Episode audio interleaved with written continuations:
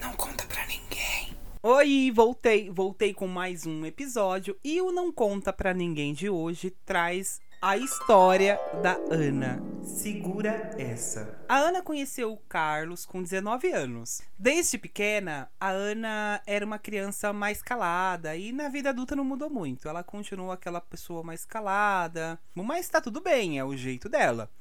E ela engatou um namoro com o Carlos e no sexto ano de namoro, Carlos pediu ela em noivado. Eles noivaram. Foi assim uma coisa maravilhosa, porque era o que ela realmente esperava de Carlos.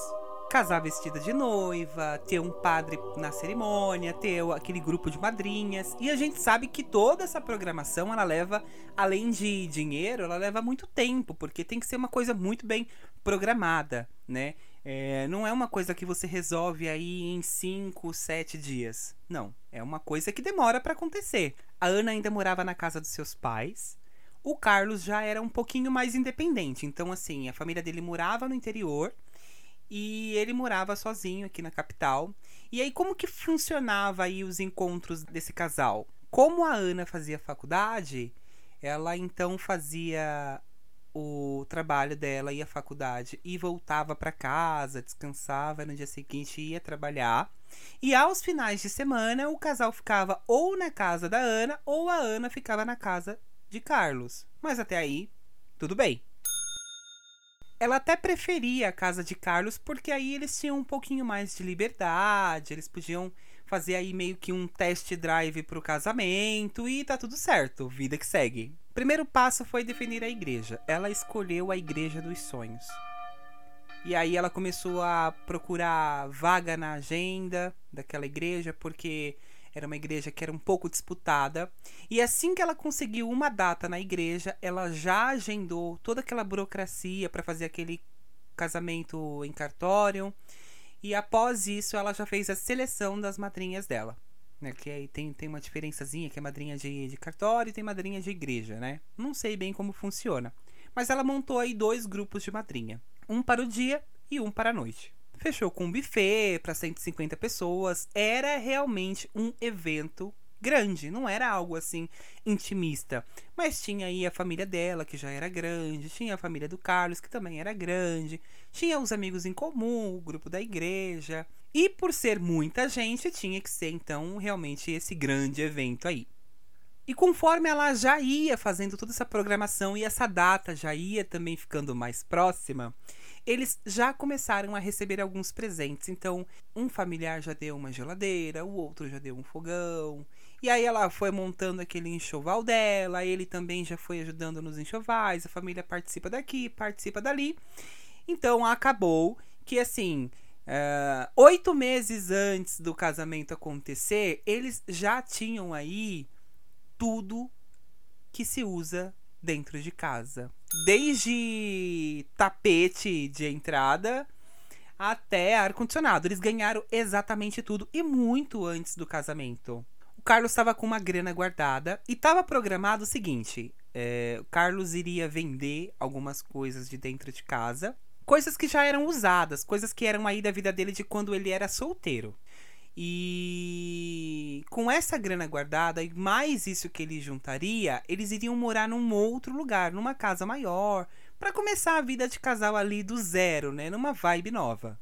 Só que a grana que o Carlos tinha guardada ela estava aplicada. E quando ele fez esse resgate, o resgate da aplicação, esse dinheiro meio que deu para comprar um carrinho, simplesinho, mas era um carro que estava perfeito. Era um carro que daria para atender as necessidades tanto de Ana quanto de Carlos quando eles estivessem casados. Então Carlos foi lá, comprou esse carro à vista e ainda guardou mais um dinheirinho para poder usar aí na festa de casamento ou talvez na reforma dessa nova casa que eles iriam morar. Então até aí tudo estava fluindo perfeitamente, até melhor do que foi planejado e esperado, né?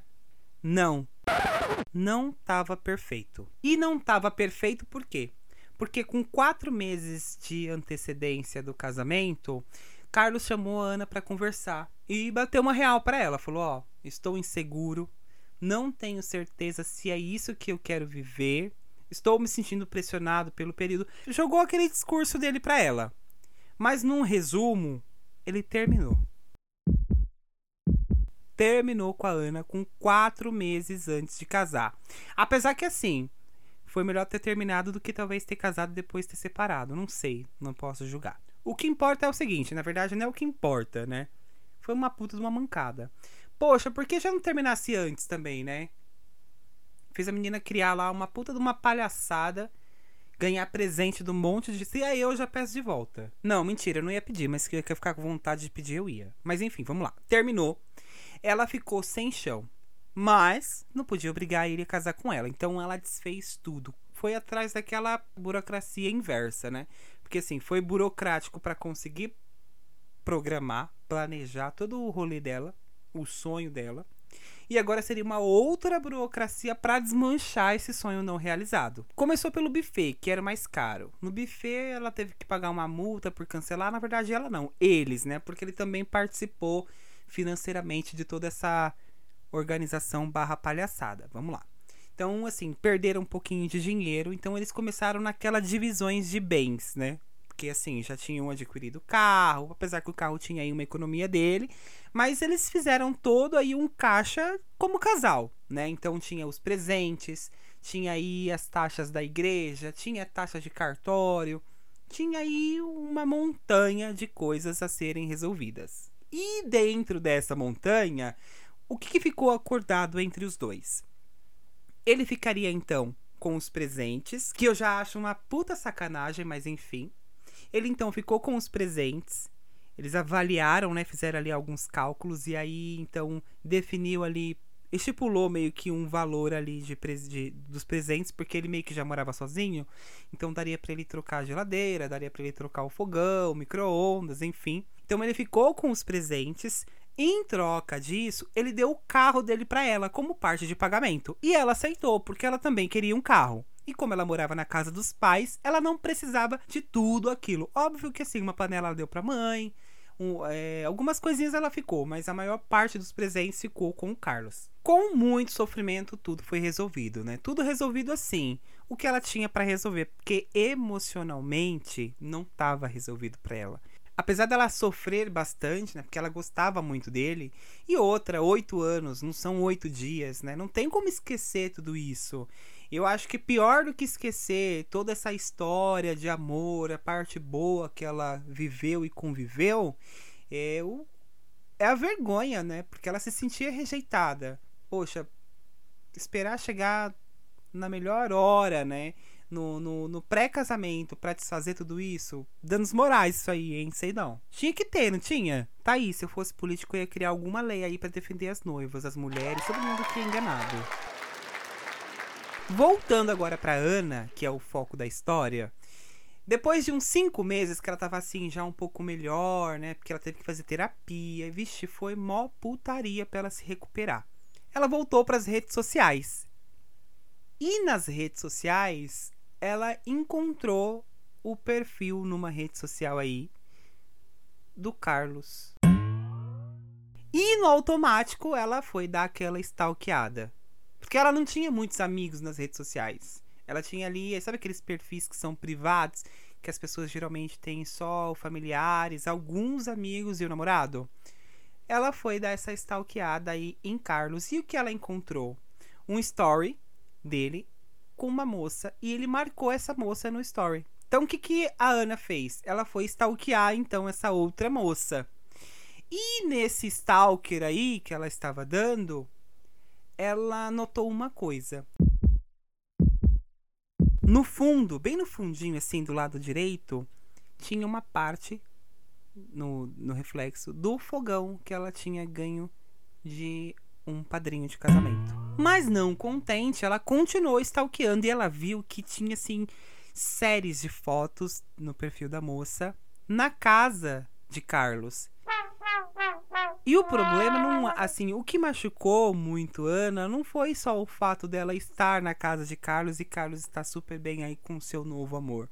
Foi que Carlos usou todo o enxoval de casamento para essa casa nova com essa nova namorada. Tipo, oi, como assim? Sim. Carlos estava amigado com uma nova pessoa.